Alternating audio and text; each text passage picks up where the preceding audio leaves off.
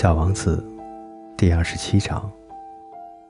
到现在，一点不错，已经有六年了，我还从未讲过这个故事。同伴们重新见到了我，都未能看到我活着回来而感到高兴，我却很悲伤。我告诉他们，这是因为疲劳的缘故。现在，我稍微得到了些安慰，就是说，我没有完全平静下来。我知道他已经回到了他的星球上，因为那天黎明，我再也没有见到他的身躯。他的身躯并不那么重。从此，我就喜欢在夜间倾听着星星，好像倾听着五亿个铃铛。可是现在却又发生了不寻常的事。我给小王子画的羊腿套上忘了画皮带，他再也不可能把它套在羊嘴上。于是，我思索着，他的星球上发生了什么事呢？大概小羊把花吃掉了吧。有时，我又对自己说，绝对不会的。小王子每天夜里都用玻璃罩子罩住他的花，而且他会把羊。看管好的。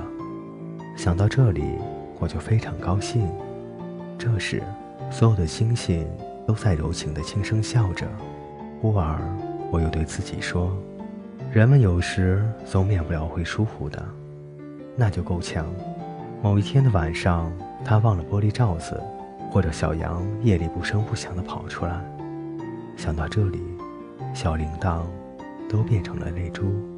这真是一个很大的奥秘。”对你们这些喜欢小王子的人来说，就像对于我来说一样。无论什么地方，凡是某处，如果一只羊，尽管我并不认识它，吃了一朵玫瑰花，或是没有吃掉一朵玫瑰花，那么宇宙的面貌就全然不同。你们望着天空，你们想一想，羊究竟吃了还是没有吃掉花？那么。你们就会看到，一切都变了样。任何一个大人永远不会明白这个问题，竟如此的重要。对于我来说，这是世界上最美，也是最凄凉的地方。它与之前画的是同一个地方。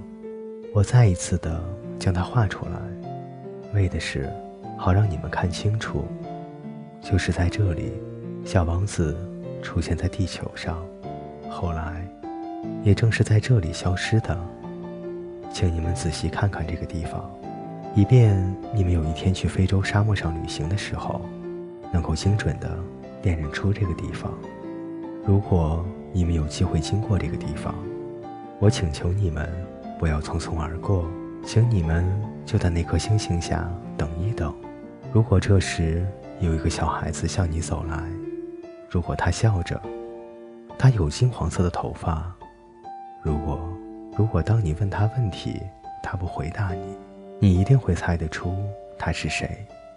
那么，请你帮个忙，不要让我这么忧伤，赶快写信告诉我，他又回来了。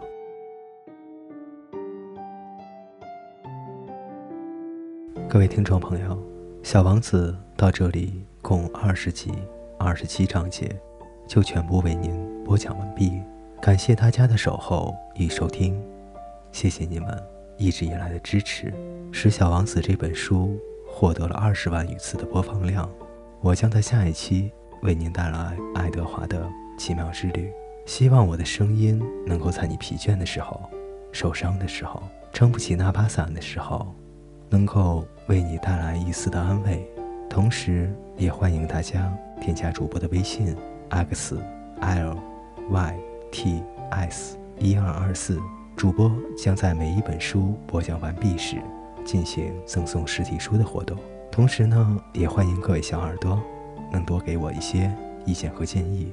希望你们能把你们喜欢听的童话，还有轻音乐分享给我。